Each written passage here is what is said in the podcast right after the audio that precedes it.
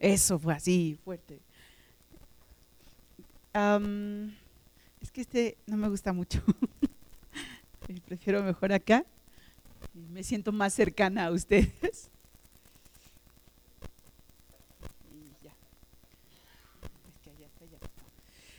Vamos a orar, amén. Padre, en el nombre de Jesús, en esta hora, te damos gracias, Señor. Gracias por este tiempo de bendición. Gracias, Señor, porque tu amor y tu gloria es en medio nuestro. Gracias, Señor, porque tú guardas nuestro corazón. Y gracias, Padre, porque tú preparas el alimento que hoy debemos de tomar. Padre, en el nombre de Jesús, en esta hora yo te ruego que tú tomes control de mi cuerpo, de mi ser, Señor, de mi corazón, de mi mente, de mi espíritu que quede sujeto, Señor, cada parte de mi ser a ti, Padre, en el nombre de Jesús, y que podamos, Señor, en este día escuchar tu palabra. Abre nuestros oídos espirituales, Señor. Abre nuestros ojos espirituales, Padre. Nuestro espíritu esté, Señor, atento a tu voz, Padre, esté sensible a tu voz y podamos, Señor, tomar la palabra que tú tienes para el día de hoy. En el nombre de Jesús, en esta hora yo pongo delante de ti a mis hermanos. Yo te ruego, Señor, que tú seas en medio nuestro, que tú seas con nosotros, Señor, que nuestra vida sea para glorificarte, Padre. En el nombre de Jesús, gracias, gracias, Padre, por este tiempo de bendición en Cristo Jesús. Amén. Amén. Bueno, eh, cuando... Espérame, porque si no, se me van a caer mis hojitas. Cuando hemos estado leyendo la Biblia y conforme hemos ido leyendo la Biblia, hemos ido aprendiendo cosas nuevas. Y hay quienes ya leyeron la Biblia una vez y, o dos veces o más veces, no sé, 60 veces, y la vuelven a leer y Dios les muestra cosas nuevas. Amén. ¿A quién le ha pasado eso? Amén. Donde ya leíste una vez y, y lo vuelves a leer y dices, ¿a poco esto estaba aquí escrito? Ay, esto lo dice, ay, ¿a poco aquí lo dice? ¿En qué momento estas letras aparecieron en mi Biblia? Casi, casi decimos así.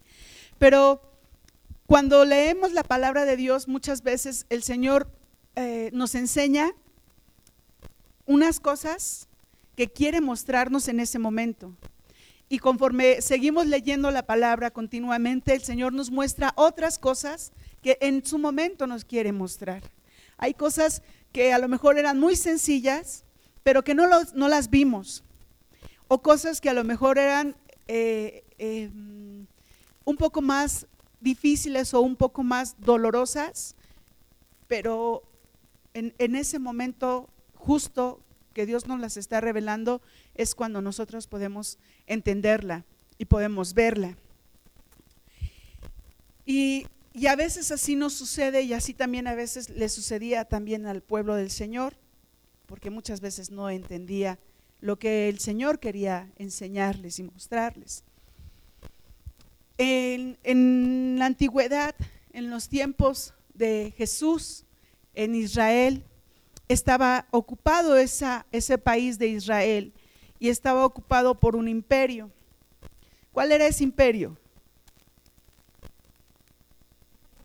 Eso, así, el imperio romano. Se quedaron así como pensando, el imperio romano. Y ese imperio romano gobernaba eh, todo eh, lo que era Europa, Asia y África. Era un, un terreno bastante amplio. Pero específicamente en Israel, pues era un país que estaba cautivo por el imperio romano, pero también había un gobierno que era precisamente un gobierno romano impuesto por el imperio romano y los, y los judíos en sí pagaban tributo al pueblo romano. Tenían que soportar humillaciones. Cuando, cuando un país eh, sitia eh, o, habita en otro país, ese, ese país que está eh, conquistando al otro país, le pide tributo, le pide que tiene que, pagar un tributo, pero además, además de eso, eh, pues tienen que soportar la humillación muchas veces que les da el otro país. En ese entonces, por ejemplo, si la gente no tenía dinero para pagar los tributos, se llevaban a los hijos o a las hijas cautivos, se los llevaban como esclavos. Y tenían que soportar eso los, el, pueblo judío, el pueblo de Israel. Si no tenían tierras para pagar, pues tenían que soportar el que separaran a sus hijos de ellos. U otras cosas, a veces eh, los apresaban y tenían que aguantarse el estar presos, estar ahí cautivos. Y todo, todo, todo abuso que estaba viviendo el pueblo de Israel en ese momento, el pueblo de, de, judío, tenía que, que, aguantarlo. Yo me pregunto, a veces nosotros no, no, no aguantamos que nos llamen la atención, pero en ese momento ellos tenían que aguantarse eso. No estaban de acuerdo, e, es obvio, ¿por qué? Porque no vamos a estar de acuerdo que venga otro país a habitar a, nuestro país y gobernar nuestro país y someternos, o alce la mano el que esté de acuerdo con eso. Yo creo que venga otro país a someternos. Yo creo que ninguno de nosotros está de acuerdo con eso. Ninguno. ¿Por qué? Porque vivimos en un país libre y nos gusta andar con esa libertad. Y ellos no podían andar con esa libertad que habían tenido alguna ocasión tenían que también eh, sujetarse a las leyes del imperio romano. Y eso muchas veces les costaba mucho trabajo, porque sobre todo a la hora de pagar impuestos, si ustedes recuerdan en la Biblia, muchas veces habla sobre que tenían que pagar esos impuestos y los judíos no estaban de acuerdo con esos impuestos. También tenían un rey con intereses propios, porque ese rey, aunque era, era un rey que habían puesto los romanos, de alguna forma, ese rey estaba sujeto al gobierno romano. Tenía que acatar cada ley que los romanos le, decían y tenía que de hacerlo y decirlo. Igual el pueblo, los soldados, o sea, no, no tenían libertad de palabra, vaya, no podían eh, manifestarse de alguna forma en contra del pueblo romano y si lo hacían, pues eran ejecutados eran, eran, los llevaban y los mataban. La gente en Israel, cuando Jesús eh, surge en Israel, cuando Jesús nace en Israel y crece y empieza a manifestarse todas las, las bendiciones que Jesús trajo a Israel, cuando esto sucede, la gente, muchos de ellos empiezan a creer que Jesús los iba a libertar de esa cautividad que venían de los romanos. Mucha gente pensó que Jesús era un caudillo y que Él los iba a libertar, que Él iba a traer esa, e, e, esa fuerza para quitar al imperio romano y para que ellos ya fueran libres. Y, ellos imaginaban que eso iba a pasar. Alguien también eh, pensaba que Jesús se iba a levantar en armas contra los romanos y que iba a quitar ese reino. Alguien pensó, dice, pues eh, Jesús es la persona correcta, él como aquellos caudillos antiguos va a venir y nos va a libertar, va a traer esa libertad que necesitamos. Y también había quien pensaba, alguien va a vengar esa humillación que estamos viviendo, esta humillación que estamos teniendo como, como reino, como pueblo escogido de Dios. Y alguien más pensaría, alguien eh, va a devolvernos va a devolvernos nuestra nación, va a devolvernos nuestro país. Ese era un pensamiento que había en el pueblo judío, en muchos de ellos. En muchos de ellos pensaban que Jesús los iba a libertar. En, el reino terrenal, en el reino que estaban viviendo en ese momento, en el, en el momento que estaban ellos eh, eh, teniendo en ese momento. Y, y alguien pensó, pues Jesús nos va a traer paz, va a traer paz a nuestro país, obvio después de haberse levantado en armas. Jesús va a traer paz porque Él, él se está manifestando, Él es el, el escogido para traernos libertad. Y oh sorpresa, no fue así.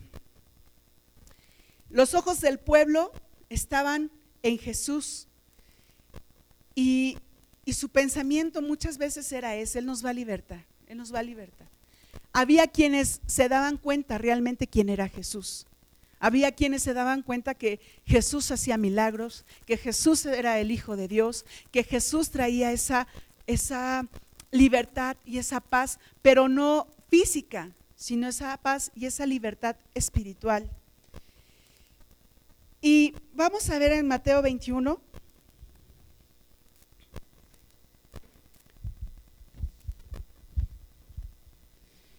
Cuando lo tengan, digan amén, por favor. Mateo 21, 1. Amén. Yo oí bien poquitos amén. Amén.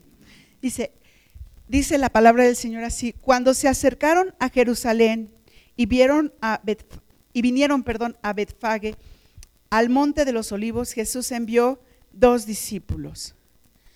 Jesús envió dos discípulos.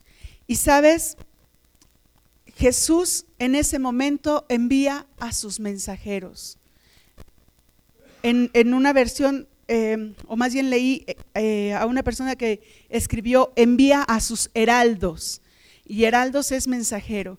Pero también la definición que encontré y me gustó muchísimo es que es cuando una persona va a anunciar la llegada de otra persona más importante.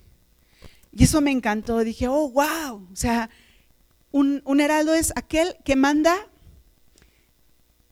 a alguien que tiene una autoridad para anunciar la llegada de esa persona que tiene esa autoridad. Eso a mí me sorprendió mucho. Esa definición me gustó muchísimo y dije, esto es verdad. ¿Por qué? Porque Jesús envió a dos discípulos. ¿A dónde los envió? Les dijo en el versículo 2, diciéndoles, id a la aldea que está enfrente de vosotros, y luego hallaréis una asna atada y un pollino con ella, desatadla y traédmelos. Qué hermoso, qué hermoso que Jesús les dé una orden a estos dos discípulos y estos dos discípulos dicen, no voy. No, ¿verdad? Eso no es hermoso. Qué hermoso es que estos dos discípulos escucharon, no preguntaron de quién es el pollino, quién es su dueño, ¿nos van a dejar? No nos van a decir sí o no, no nos van a poner trabas, no, o sea, ellos dijeron sí y caminaron y fueron hacia el lugar donde estaba este, este pollino. Este pollino no es un pollito. A veces nos imaginamos que el pollino es como se parece a la palabra pollito, pues creemos que es un pollito. No, no es un pollito. El pollino es el hijo de una asna. Y este pollino era especial, ¿saben? Este pollino era especial. Vamos a ver Lucas 19:30. Este, este pollino era muy especial.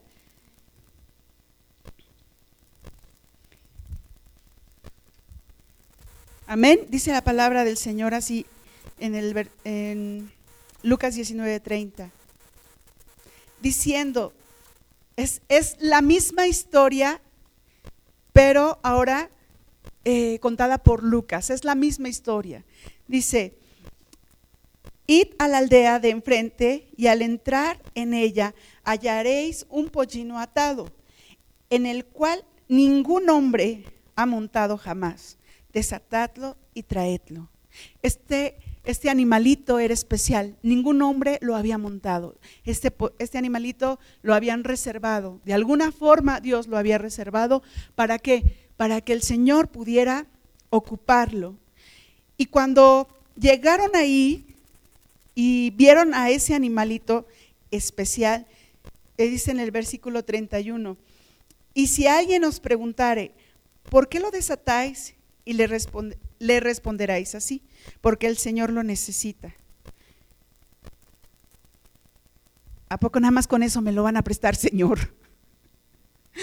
casi, casi cuando vas a, pedirle algo a la vecina, una olla, no sé, algo, este, vecina, me presta, o el vecino me presta sus, sus llaves de, tuercas para el gas, o yo qué sé, así como que el vecino duda y casi no te lo quiere prestar. Y, de una forma muy simple el Señor les dice, solamente vas a decir porque el Señor lo necesita, porque el Señor lo necesita. nada más. Dice en el versículo 32, fueron los que habían sido enviados y hallaron como les dijo. Cuando Dios te mande algo, hazlo. Cuando Dios te mande hacer algo, hazlo, sin preguntarle. Sus razones y sus motivos tiene. Hace unas semanas estábamos en un supermercado, mi esposo y yo, y yo vi a una jovencita que estaba comprando sus cosas y, hay una situación especial ahí porque yo viví algo así, viviendo sola, eh, cuando veo o escucho de jóvenes que viven solos porque están estudiando, algo me conmueve en mi corazón y digo, uy, o sea, qué difícil. Y entonces yo le dije al Señor, perdón, el Señor, yo, yo escuché la voz de Dios y el Señor me dijo, dile que la amo. Y yo le dije, el Señor me va a decir que estoy loca. Y me dijo el Señor, dile que la amo. Y entonces ya iba yo, mi esposo iba detrás de mí con el carrito y yo ya iba y me regresé con mi esposo y digo, no, mejor no. Y me dice, ¿por qué no? Ah, no, me dice, no, ¿qué? Le digo, es que, es que siento el decirle a esa, a esa muchacha que Dios le ama. Y me dice, pues dile. Y yo dije, bueno, entonces las manos sudan y tiembla uno. Y dije, pues, pues me armo de valor. Entonces ya fui y le dije a la muchacha, eh, su cara fue de impresión, de verdad que sí. Le dije a la muchacha, tú no me conoces ni yo a ti. Y se me quedó viendo con una cara de, ¿y ahora qué me va a hacer o qué me va a pedir? De verdad, se quedan con esa impresión de, mm, me van a robar o no sé, algo así. Y le, y le dije a la niña, a la jovencita, le digo, pero tengo que decirte algo, Dios te ama. Cuando yo dije Dios te ama, ella le dice, gracias. Pero, o sea, muy asombrada. Ya yo descansé y ya me fui con mi esposo y mi sonrisa dije, sí lo podía hacer, gracias Señor. Pero cuando Dios mande, nos mande a hacer algo, hagámoslo, sin dudar. Estos dos hombres no dudaron, no dudaron de la palabra que Dios les dio, no dudaron de lo que Dios iba a hacer en ese momento, no dudaron, fueron determinantes. Dijeron, vamos por esos animalitos y los vamos a soltar y lo soltaron. Versículo 32 lo vamos a volver a leer. Fueron los que habían sido enviados y hallaron como les dijo. Y en el 33, y cuando desataban el pollino, sus dueños les dijeron, ¿por qué desatáis el pollino? O sea, lo único que preguntaron es, ¿por qué lo desatas? No agarran, oye, ¿a dónde te lo llevas? ¿Y por qué te lo vas a llevar si es mío? ¿Qué te pasa? ¿No? Así casi, casi. Eh, el, es como eh, un cierto celo por nuestras cosas. Y, oye, pues, préstame tu carro. No, ¿qué te pasa? Muchas veces no se los prestamos ni al vecino. Pero en esta ocasión, estas personas preguntaron, ¿por qué? ¿Por qué desatas al pollino? Y ellos contestaron en el 34, ellos dijeron, porque el Señor lo necesita. Nada más. El Señor lo necesita. Yo creo que si vamos con el vecino y le decimos, préstame tu carro, y nos va a decir, ¿para qué te presto mi carro? Y nosotros le decimos, porque el Señor lo necesita, el vecino nos va a decir, o sea, ¿cuál Señor? ¿Qué te pasa? Y estos hombres sabían cuál Señor. Ellos sí sabían cuál Señor. Cuando les dijeron los discípulos, el Señor lo necesita, no preguntaron más, no dijeron más, no detuvieron al, animalito, no se los quitaron, simplemente los dejaron que se los llevaran. Fueron obedientes tanto los discípulos como los hombres dueños de este, este, de este pollino. Y, y de verdad, cuando Dios habla una y otra vez y otra vez y otra vez de algo, es por algo. Y Dios ha estado hablando sobre santidad, sobre obediencia, santidad, obediencia. Y muchas veces nos cuesta trabajo ser obedientes. Si, si fuimos rebeldes cuando fuimos jóvenes, nos cuesta más trabajo todavía cuando somos adultos. Aprendamos a, someternos a la voluntad de Dios, que fue lo que hicieron estos discípulos, aprender a someterse a la voluntad de Dios, que fue lo que hicieron estos hombres estos dueños de, este, de estos animalitos, aprendieron a someterse a la voluntad de Dios. sin peros, sin preguntas, no, simplemente fueron sometidos a esa voluntad y aceptaron ese, esa voluntad. Nos cuesta mucho trabajo, nos cuesta trabajo eh, el, el poder obedecer a nuestras autoridades. Voy a hacer un paréntesis aquí, obedecer a un semáforo. Todos los días voy, dejo a mi hijo, luego voy, dejo a mi hija. Y cuando regreso, hay un semáforo ahí afuera de la escuela de mi hijo, que es, es un, o sea, casi no pasa autos ahí, más que los que entran a la escuela. Pero cantidad de coches que se pasan ese alto porque van hacia las otras escuelas que están más adelante, más hacia el fondo. Pero cantidad, y además rapidísimo, zoom, zoom, zoom. Digo, o sea, es un semáforo y está en rojo. Y las reglas dicen esto, las autoridades han dicho, respeta. Muchas veces, aún en esos pequeños detalles, nos cuesta trabajo someternos, nos cuesta trabajo hacer la voluntad de Dios. Nos cuesta trabajo. Aprendamos, aprendamos a someter nuestra voluntad a la voluntad de Dios. De verdad, va a ser de bendición para nuestras vidas. No luchemos con eso. No luchemos contra esa voluntad. ¿Por qué? Porque lo único que va a hacer es lastimarnos y nos vamos a perjudicar nosotros. No luchemos contra ello. Permitamos esa voluntad de Dios en nuestras vidas. La si la permitimos, nuestras vidas van a ser diferentes, totalmente. Van a ser transformadas, van a ser cambiadas. ¿Por qué nos va mal? Porque no nos sometemos a la voluntad de Dios. A veces aparentamos una cierta voluntad, aparentamos una cierta obediencia, pero en los pequeños detalles es donde nos podemos dar cuenta si realmente estamos siendo obedientes o no. En los pequeños detalles. Fíjate en esos pequeños detalles. Yo, yo le decía ayer a mi hija, estaba ella haciendo su, su aseo y entonces hubo un detalle donde yo le dije, a ver, Salmita, mira, esto es así. Y le enseñé cómo tenía que hacer y ya tallé y todo. Y le dije, mira, ¿viste la diferencia? Y ella me dijo, sí. Le digo, en los pequeños detalles son los que hacen la diferencia. Siempre, siempre. Las cosas grandes y escandalosas, pues eh, vaya, esas son obvias, ¿no? O sea, si tú tiendes tu cama porque te dijo tu papá, o bueno, ya somos casi todos adultos aquí, entonces, eh, no sé, el jefe te dijo que tenías que entregar algo, pues y es un mucho, entonces pues vas y lo entregas. Pero si son detalles pequeñitos, muchas veces los ignoramos. Y los pequeños detalles son los que, los que pueden cambiar también nuestra vida. Y estos hombres fueron obedientes. Aprendamos esa obediencia. Aprendamos a, someternos a la voluntad de Dios. Ah, cuando, cuando estos hombres se van con los animalitos, después de que les dicen es para el Señor, eh, me encanta porque, porque el animalito también se lo llevan y el animalito pues sigue a los, a los discípulos. El animalito no agarró y se sentó y dijo, pues aquí me quedo, ¿no? No, dijo, no, no se puso, no puso trabas tampoco el animalito, siguió a los discípulos. Dice en el versículo 35, y lo trajeron a Jesús y habiendo echado sus mantos sobre el pollino, subieron a Jesús encima.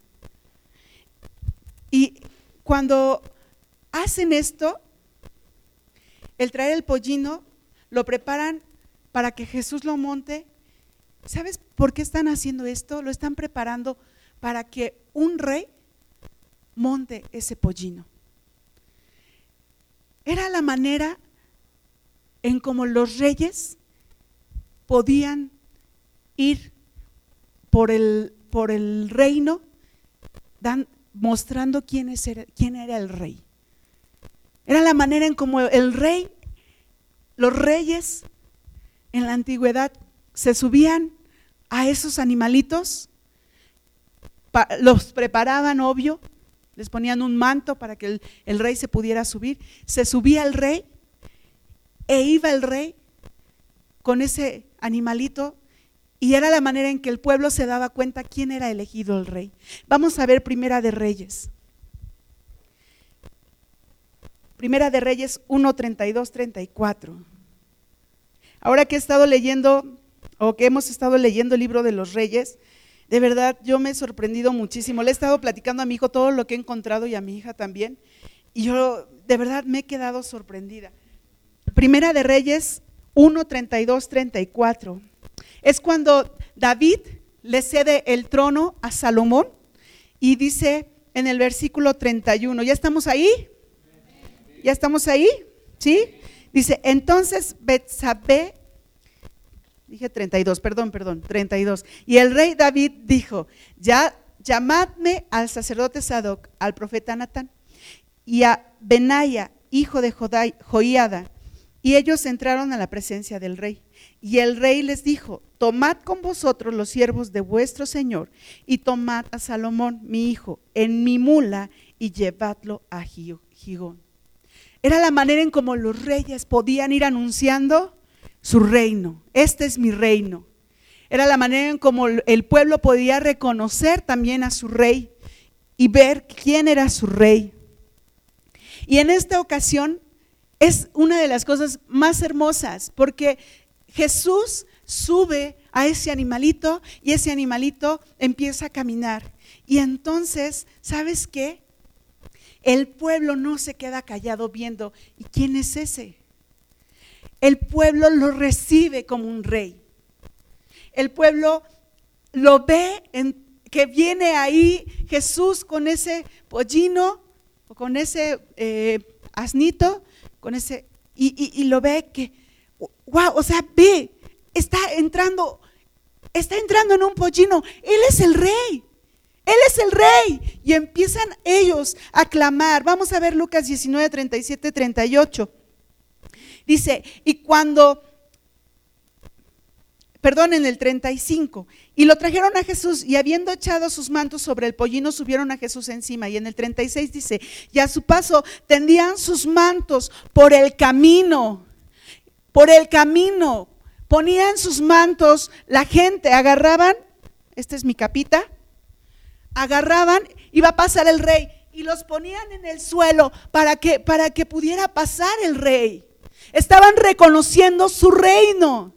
Estaban reconociendo a Jesús.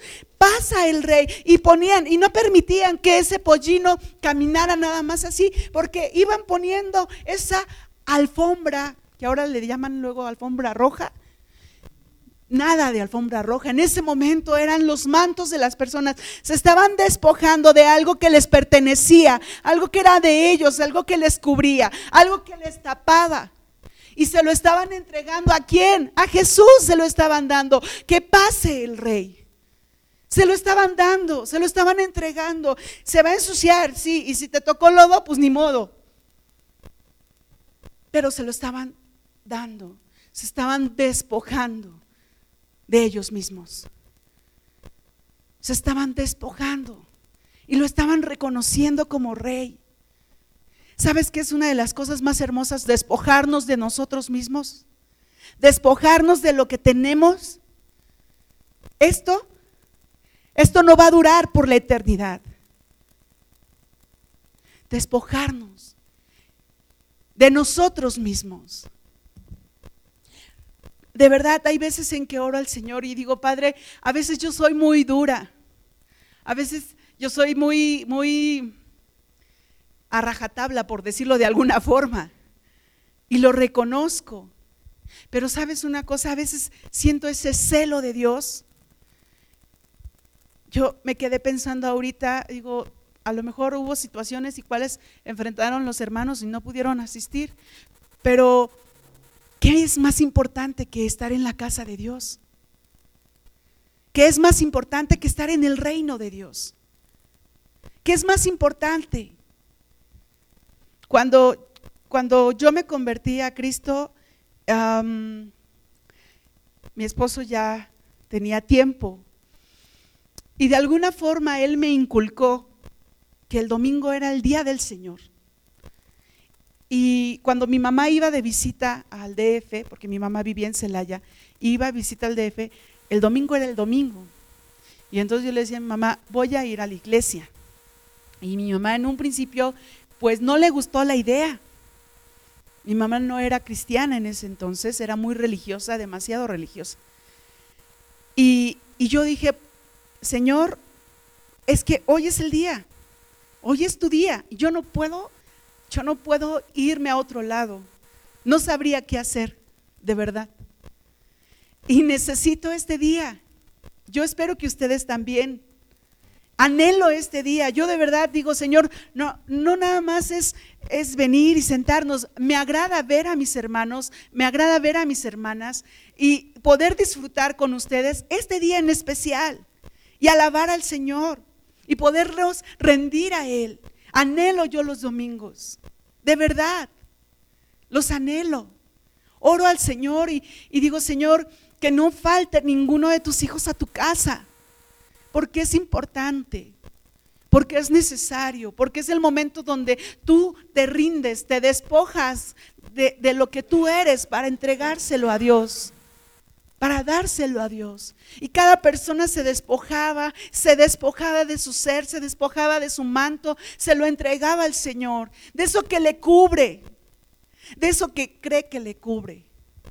Y se lo entregaba al Señor. Y qué belleza, porque de verdad yo, lo que llevo de vida, yo no he visto algo similar a esto. Yo no lo vi, yo no lo viví en ese momento, pero yo me lo imagino y digo, ha de haber sido un momento tan hermoso. Hoy en día no me lo imagino, no me lo imagino, pero sí pienso que fue un momento tan hermoso, poderle reconocer como rey, poderlo bendecir como rey. Y después dice en el versículo 37, cuando, llega, cuando llegaban ya cerca de la bajada del monte de los olivos, toda la multitud de los discípulos, gozándose, comenzó a alabar a Dios a grandes voces por todas las maravillas que habían visto.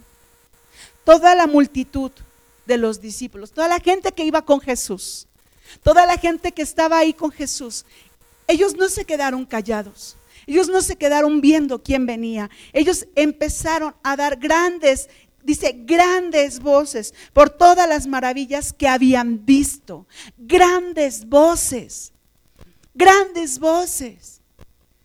Cuando, cuando yo estaba en el mundo, una vez fui a un concierto de un grupo, obvio del mundo, y, la verdad, eh, un grupo que se llama Caifanes, pues para acabar pronto.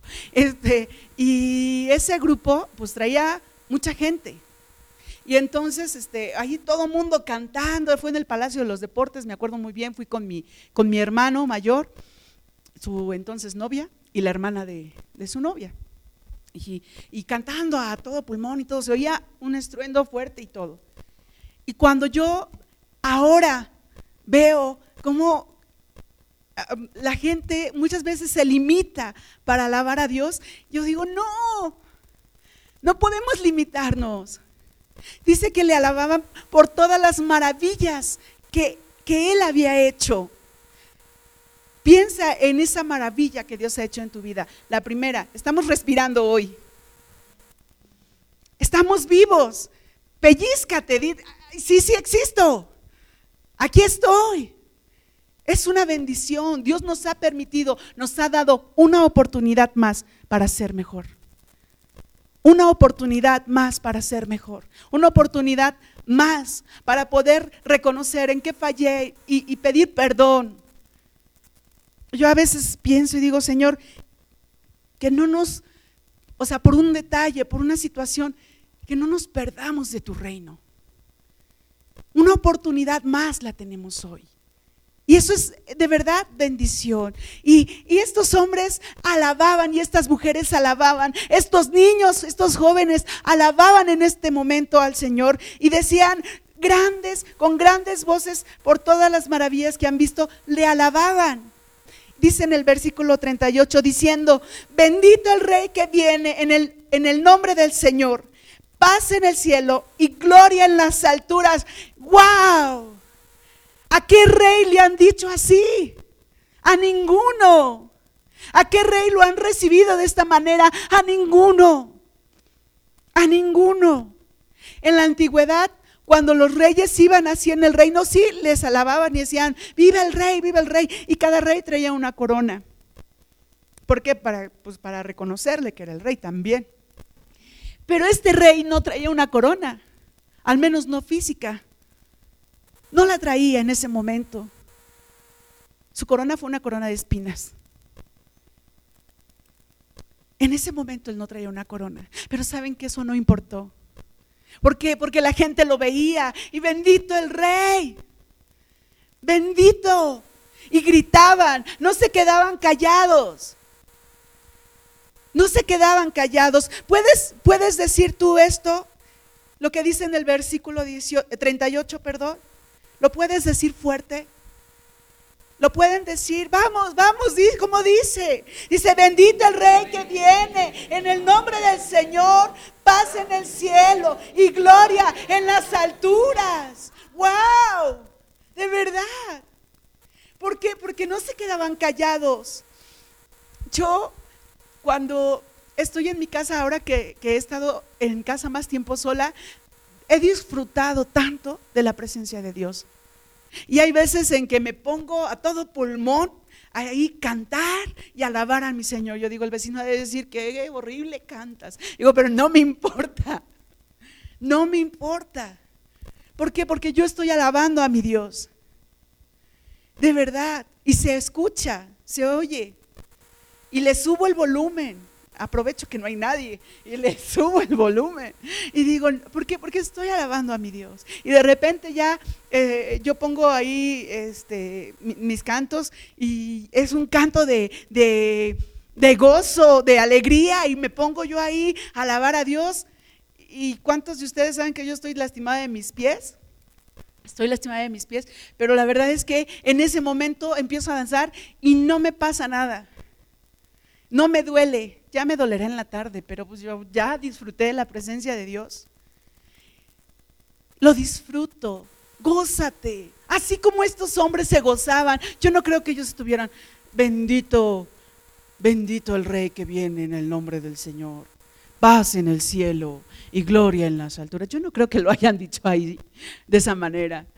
Lo dijeron con todo su corazón, con todo su ser, con toda su alma, con todas sus fuerzas. ¿Por qué? Porque era la manera en cómo en ese momento tenían que alabar a ese rey. Me gusta mucho lo que dice Mateo. Mateo 21. Recuerda que es el mismo pasaje. Mateo 21, 8 y 9. Dice, amén. Porque yo, yo, yo estoy así, de verdad, digo, wow.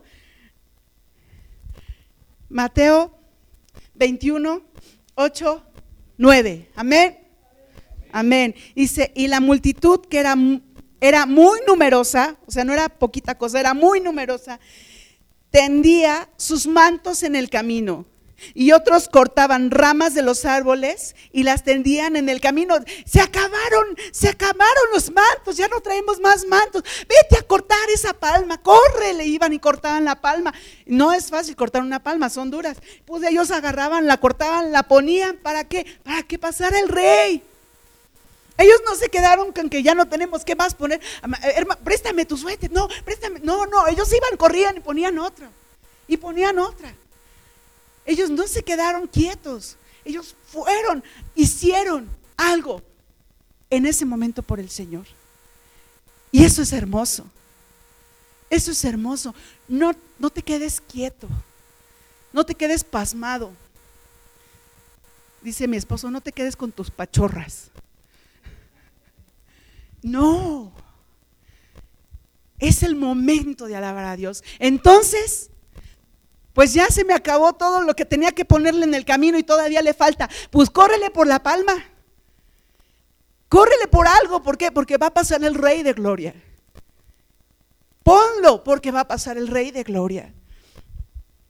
Dice, sigue más adelante, y otros cortaban ramas de los árboles y las tendían en el camino, en el versículo 9.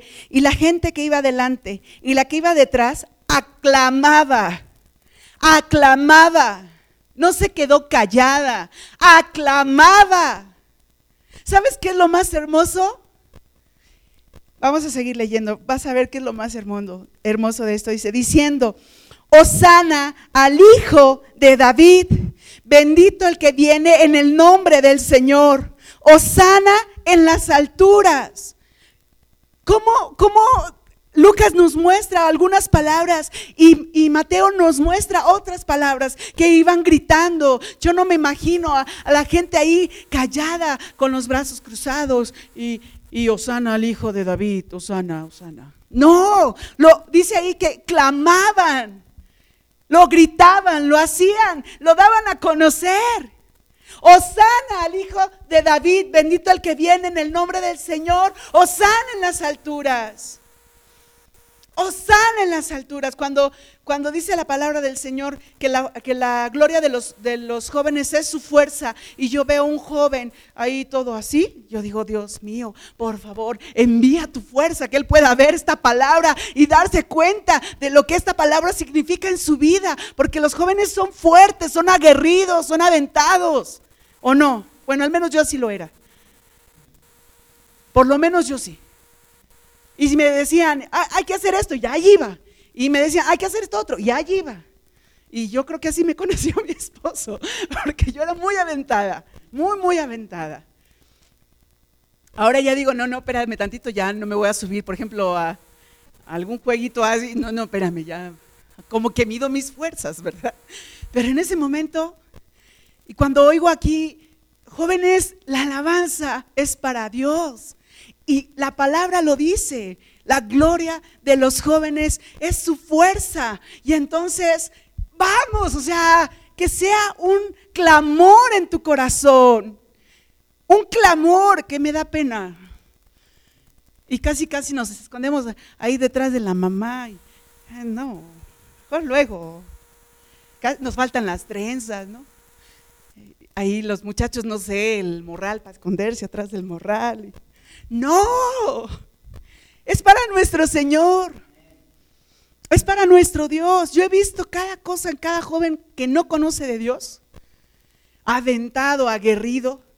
Hay quienes, bueno, digo, o sea, de verdad los veo y digo, Señor, que se conviertan, que se conviertan, porque si esos jóvenes siendo así, convertidos, wow. Pero también nosotros ya adultos, adultos jóvenes. ¿Por qué? Porque nuestro corazón debe de ser joven. Y debemos de ser aguerridos y debemos de ser valientes. ¿Para qué? Para poder clamar en la calle, Osana al hijo de David. Para poder clamar en la calle, bendito el que viene en el nombre del Señor. Porque si salimos, antes había un, un juego que le llamaban botella, ¿no? Y si te tocaba de repente te decían, este, sal a la calle y grita, estoy loca. Y allí ibas y gritas, estoy loca. Y ya te metía. ¿Sabes qué? Esto es diferente. ¿Por qué? Porque, porque ahora no vas a ponerte en vergüenza. Ahora vas a glorificar el nombre de tu Dios. Ahora, yo no escuché ni un amén. Ahora vas a glorificar el nombre de tu Dios. El nombre de tu Señor. Y eso es lo más hermoso. Dice después en el versículo 10, cuando entró él en Jerusalén, toda la ciudad se conmovió diciendo, ¿quién es este? Jerusalén todavía no, no, sabía, no entendía qué era lo que estaba pasando, pero todos los de afuera, todos los de afuera, sí. Todos los de afuera, sí. Yo quiero ser de esos. Yo quiero ser de esos, de verdad. A mí me... Es como un éxtasis, es como lo máximo, es como, wow, glorificar el nombre de mi Dios, exaltarle, bendecirle. Si tú no lo haces, yo ayer le decía aquí a, a los chicos en la alabanza, yo les decía, lo que tú haces en tu casa se refleja aquí refiriéndome a la alabanza, refiriéndome a la obediencia y todo eso. Lo que tú haces en tu casa se refleja aquí. Y lo que tú haces aquí se refleja en tu casa. Lo que tú aprendes aquí, lo tienes que llevar a tu casa también. Y es, es algo que tiene que darse continuamente, continuamente, continuamente. pusiste alabanzas y estás limpiando ahí, barriendo, pues agarra, agarra tu escoba y piensa, estoy cantando para el rey, entonces este es mi micrófono y, y voy a alabarte, Señor. Sí, de verdad. ¿Por qué? Porque lo estás, porque lo estás adorando, porque lo estás bendiciendo a Él. Vamos a regresar a Lucas. A Lucas 19. Dice en el 38, versículo 38, diciendo, bendito el rey que viene en el nombre del Señor, paz en el cielo y gloria en las alturas. En el 39 dice, entonces algunos de los fariseos que entre la multitud le dijeron, maestro, reprende a tus discípulos, o sea, cállate y cállalos más bien. Dice en el 40, él respondió, les dijo, os digo que si estos callaran, las piedras clamarían. Yo quiero ser una piedra viva, ¿sabes? Yo lo quiero ser.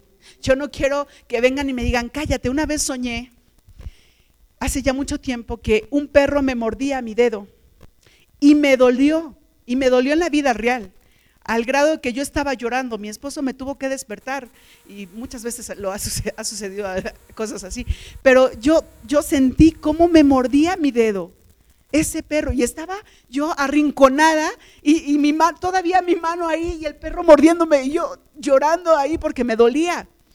Y yo sentía como ese perro quería callarme. Y mucho tiempo lo hizo, ¿sabes?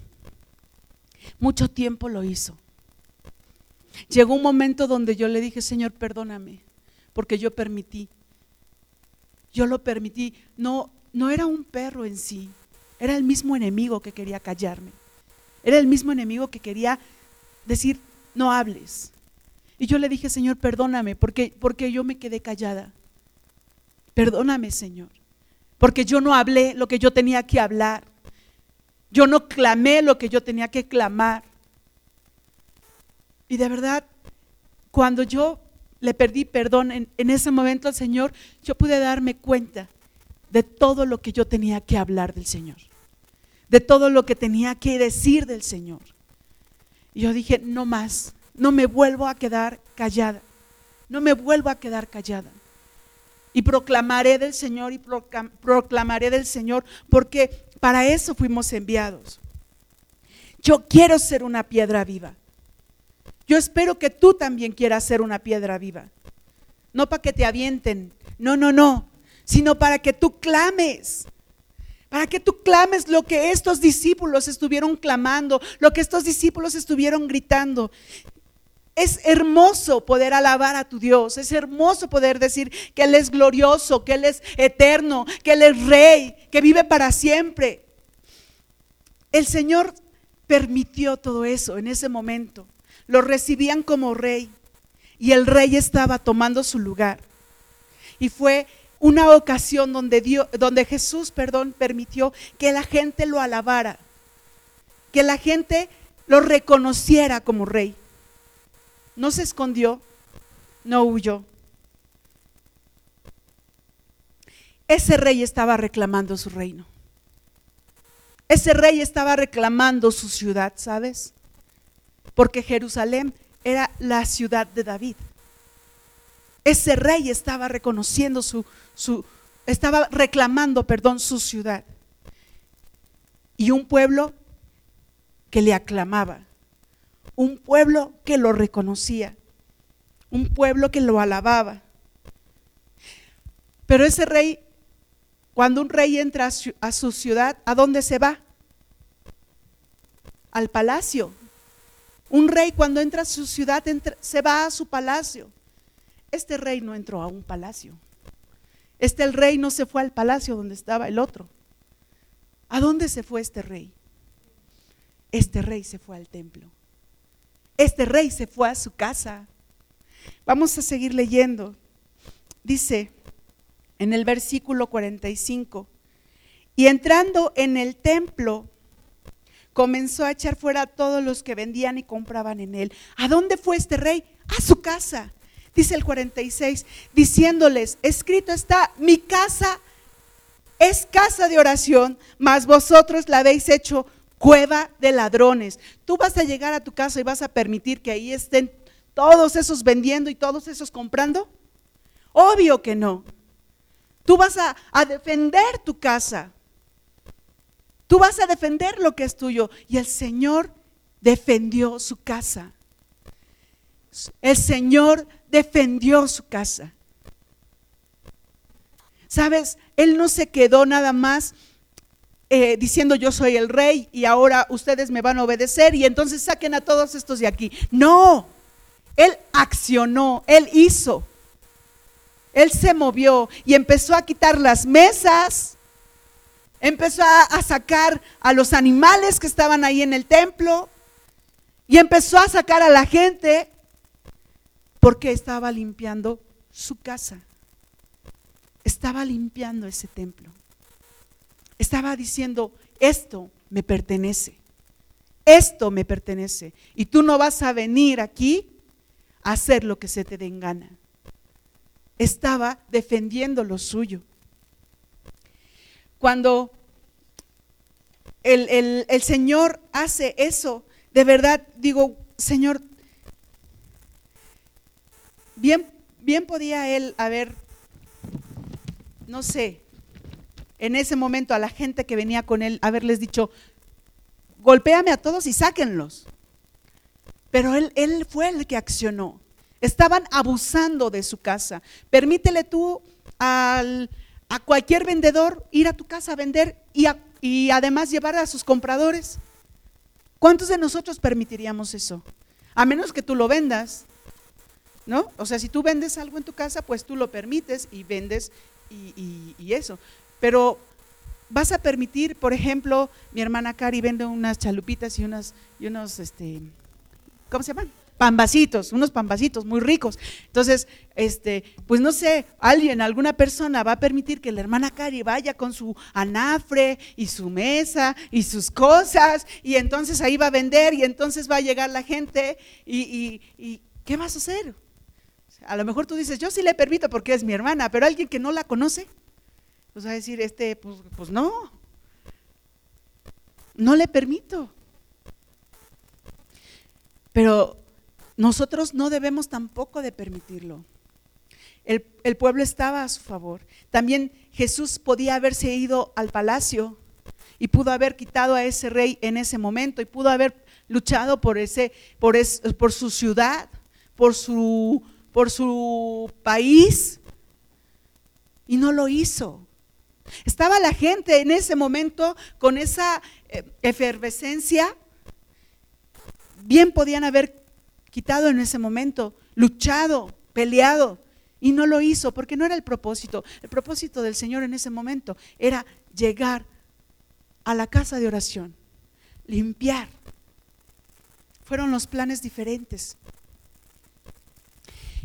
Dice el versículo 45 y 46, de nuevo los leemos, dice, y entrando en el templo comenzó a echar fuera a todos los que vendían y compraban en él diciéndoles, escrito está, mi casa es casa de oración, es casa de oración.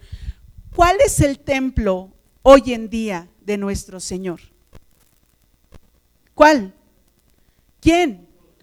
Nosotros, nosotros. Y sabes que si hay algo que no está bien en nosotros, el Señor lo va a limpiar, lo va a sacar. Lamento decirles que así va a ser. Y si el cochambre está duro, si el cochambre está ahí fuerte, pues ni modo va a doler.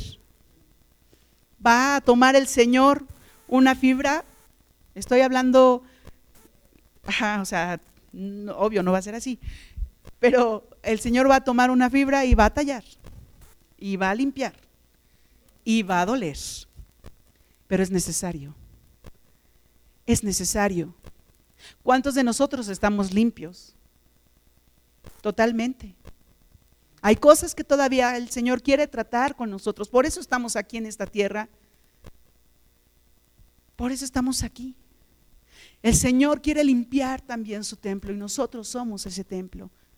Somos ese templo, somos templo del Espíritu Santo. ¿Sabes? Reconócelo como rey para que Él habite en ti y pueda limpiar lo que no debe de haber en ti. Lo pueda hacer. Hay cosas, detalles pequeños, como hace rato te decía, que el Señor todavía necesita limpiar. Detalles pequeños que el Señor todavía necesita pulir en nosotros. Permitamos que eso suceda. El Señor fue al templo enseñando que su reino no es de este mundo. Cuando Pilato le pregunta que si él es el rey de los judíos, el Señor le contesta, mi reino no es de este mundo. Y si yo quisiera ahorita en este mismo momento, vendrían legiones y acabaría con todo esto. Pero el Señor sabía que este no era su reino, porque su reino era totalmente diferente. Diferente, Él limpió su casa, escombró su casa y entonces ahí enseñó. Ahí enseñó. Y sabes, ¿Por qué? Porque él sabía que era necesario limpiar su casa, es necesario limpiarnos, es, necesario quitar lo que está estorbando. Y te digo algo, maravíllate por cada milagro que Jesús haga en ti. Alábalo, exáltalo, glorifícalo por cada milagro. Cada día que tú abras los ojos y que estás respirando es un milagro. Cada día yo, yo le decía a mi hijo, tenemos que apreciar lo que tenemos. Tenemos que apreciarlo. Tenemos la vista, tenemos el olfato, tenemos nuestra boca, nuestra voz, tenemos nuestros pies, tenemos nuestras manos. Somos bendecidos, tenemos dónde vivir, tenemos una cama, tenemos alimento. Escuché a una persona que amo profundamente y que está padeciendo ahorita y me dijo, no me ha dejado de comer, de darme de comer el Señor. Yo le decía, pero ¿qué vas a comer? Y me decía, no te preocupes, en mi mesa no ha faltado el pan. Yo me quedé asombrada. Y dije, Señor, gracias. ¿Por qué? Porque no los has dejado. Maravíllate de eso. Dios no nos ha dejado. Maravíllate de eso. Dios nos ha bendecido. Y si en alguna razón o en algún momento Dios no te ha dado algo que tú querías, no es porque, no es porque, no es porque Dios dijera, sabes que no te lo voy a dar, sino siempre Dios tiene algo mejor. Siempre Dios tiene algo mejor. Tú quieres un bocho, el Señor tiene un Porsche. Tú quieres una casita chiquita, bueno, pues el Señor tiene otra cosa, una mansión. Y vas a decir, pues dámela aquí. No, espérate. Recuerda que su reino no es de este mundo. Su reino es el reino de los cielos. Jesús, siendo rey, nos da de su bendición. Porque su reino no tiene fin. Porque su reino es por los siglos de los siglos. Porque su reino es para siempre. Porque su gloria es para siempre. Y nosotros hemos sido llamados para vivir en ese reino. Tú y yo hemos sido llamados para vivir en ese reino. Exáltale por ello. Lo vuelvo a decir, nosotros hemos sido llamados para vivir en su reino. Yo la verdad me gozo. Y la verdad digo, Señor, gracias, porque tu reino trae esperanza. Tu reino, tu reino trae libertad. Tu reino trae verdad. Tu reino es un reino poderoso. Es un reino donde Dios nos da nuestro lugar. No nos estamos peleando a ver quién es el, el, el consejero del rey. No, Dios nos da nuestro lugar. Jesús nos da nuestro lugar. Es un reino de gracia. Es un reino de, de bendición. Hemos sido llamados para ese reino. Hemos sido llamados para adorarle, para alabarle, para glorificarle, para exaltarle y aún más. Hemos sido llamados para habitar en ese reino y para que Jesús habite en nuestro corazón, para que Jesús habite ahora en este templo. ¿Cuántos de nosotros, cuántos de nosotros realmente quiere alabar al Señor? Yo te voy a pedir que te pongas de pie. Y yo te voy a pedir que en el momento en que estemos alabándole y bendiciéndole con tus propias palabras, no murmulles, no murmures. No lo hagas. Si, si nunca lo has hecho alzando tu voz en gran manera, es la primera vez que lo vas a hacer, pero no la última. Pero no la última. Exáltale, primero con tus palabras. Primero con tus palabras. Levanta tu voz. No vamos a cantar hasta que se escuche como dice la palabra, que, que decía la palabra que se escuchaba una gran multitud. Aquí somos varios. Aquí somos varios. Levanta tu voz, no te quedes callado. Levanta tu voz, no te quedes callado, no cierres tu boca. No cierres tu boca, levanta tu voz, exáltale. Si no sabes qué decir, pues entonces dilo. Lo que dicen los ancianos, santo, santo, santo, santo, santo. Tú eres glorioso, Señor. Tú eres glorioso, tú eres bendito. Bendito Dios. Tú eres grande, tú eres poderoso. Bendito seas, Señor Dios eterno. Bendito seas. Glorificamos tu nombre. Osana al Hijo de David. Osana al Hijo de David, Señor. ¿puedes poner esas palabras que decían ellos? Osana al Hijo de David. Glorificado seas, Señor. Glorificado seas. Exaltado seas, Señor. Bendito el que viene en el nombre del Señor. Paz en el cielo gloria en las alturas. Bendito Rey, te adoramos, te exaltamos, te bendecimos, Señor. Te adoramos, Jesús. Te adoramos, Jesús. Te exaltamos, Señor. Porque tú eres Vamos, no, no guardes silencio, exáltale. El Rey de Gloria va a entrar. El Rey de Gloria va a pasar el Rey de Gloria va a entrar. Exáltale, exáltale. Sé tú en ese momento exaltando el nombre del Señor, alabando el nombre del Señor, glorificándole, porque Él es Dios, porque Él es Rey, porque Él es grande, porque Él es maravilloso, porque vive para siempre, porque es el único, porque es nuestro Dios. Porque Él nos creó, porque Él nos afirmó en Él y porque su reino no tiene fin. Te glorificamos, Santo. Te exaltamos, Santo. Bendito seas, Señor. Bendito seas, bendito seas Dios. Bendito seas Padre eterno. Bendito seas Jesús. Bendito seas Señor. Te adoramos. Te adoramos Señor. Te exaltamos Jesús. ¿Podrá darle una ofrenda de palma al Señor? Te exaltamos Señor. Te exaltamos